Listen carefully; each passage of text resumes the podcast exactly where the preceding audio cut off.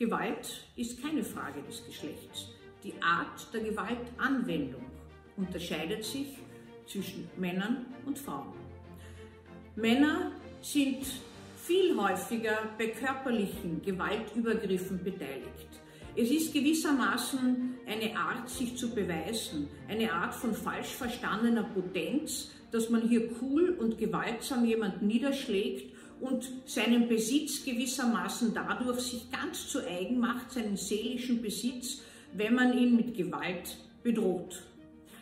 Im Eigentlichen ist es eine Schwäche und der oder diejenige, die Gewalt anwenden, sind immer sozial inkompetent. In ihrer Ohnmacht und in ihrer Wut, aber auch in ihrer Ansprüchlichkeit, den anderen zu besitzen und zu etwas zu zwingen, wenden sie Gewalt an und dann, wenn der oder die wehrlos ist, dann versuchen sie ihn ganz auf ihre Seite zu ziehen. Es gibt natürlich furchtbare Entgleisungen bei Beziehungsdaten, sogenannte katatyme Krisen, dass die Gewalt eskaliert, an einem harmlosen Auslöser einmal zu viel sich entzündet, der Geschirrspüler ist schon wieder nicht ausgeräumt beispielsweise und dann geht eine Gewaltspirale los. Das ist eine Domäne der Männer auch wenn sie verlassen werden oder wenn schon ein anderer im Spiel ist. Bekanntlich, Männer ertragen das schlecht.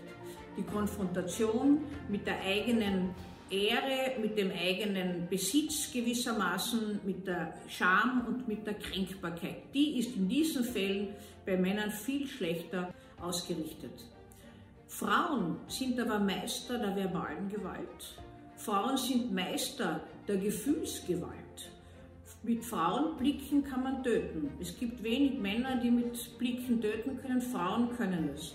Frauen töten durch Demütigung, aber auch durch körperliche Übergriffe, durch Verweigerung der Kommunikation, der Sexualität, durch Niedermachen des anderen. Das ist alles eine Domäne von Frauen. Es gibt Untersuchungen, größere Studien, die zeigen, Männer und Frauen sind in ihrem Leben circa gleich oft Täter oder Täterin.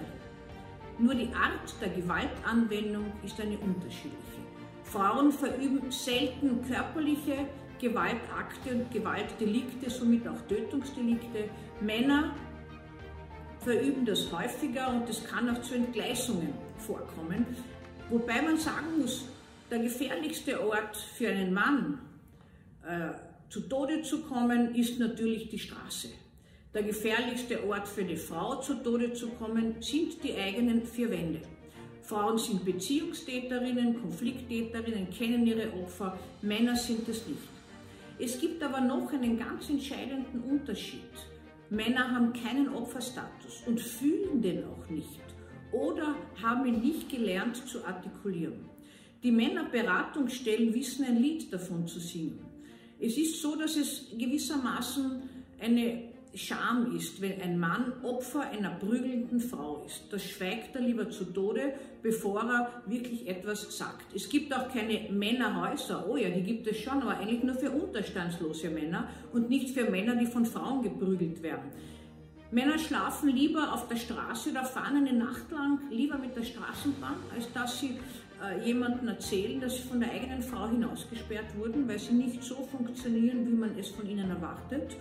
Oder wenn dass sie vielleicht Wunden davon tragen oder blaue Flecken, weil sie von ihrer Frau geschlagen wurden. Es gibt Untersuchungen, die haben festgestellt, dass Männer es nicht gelernt haben, Opfer zu sein. Die fühlen sich immer äh, gewissermaßen als Täter beziehungsweise als jemand, der halt das zufällig abbekommen hat.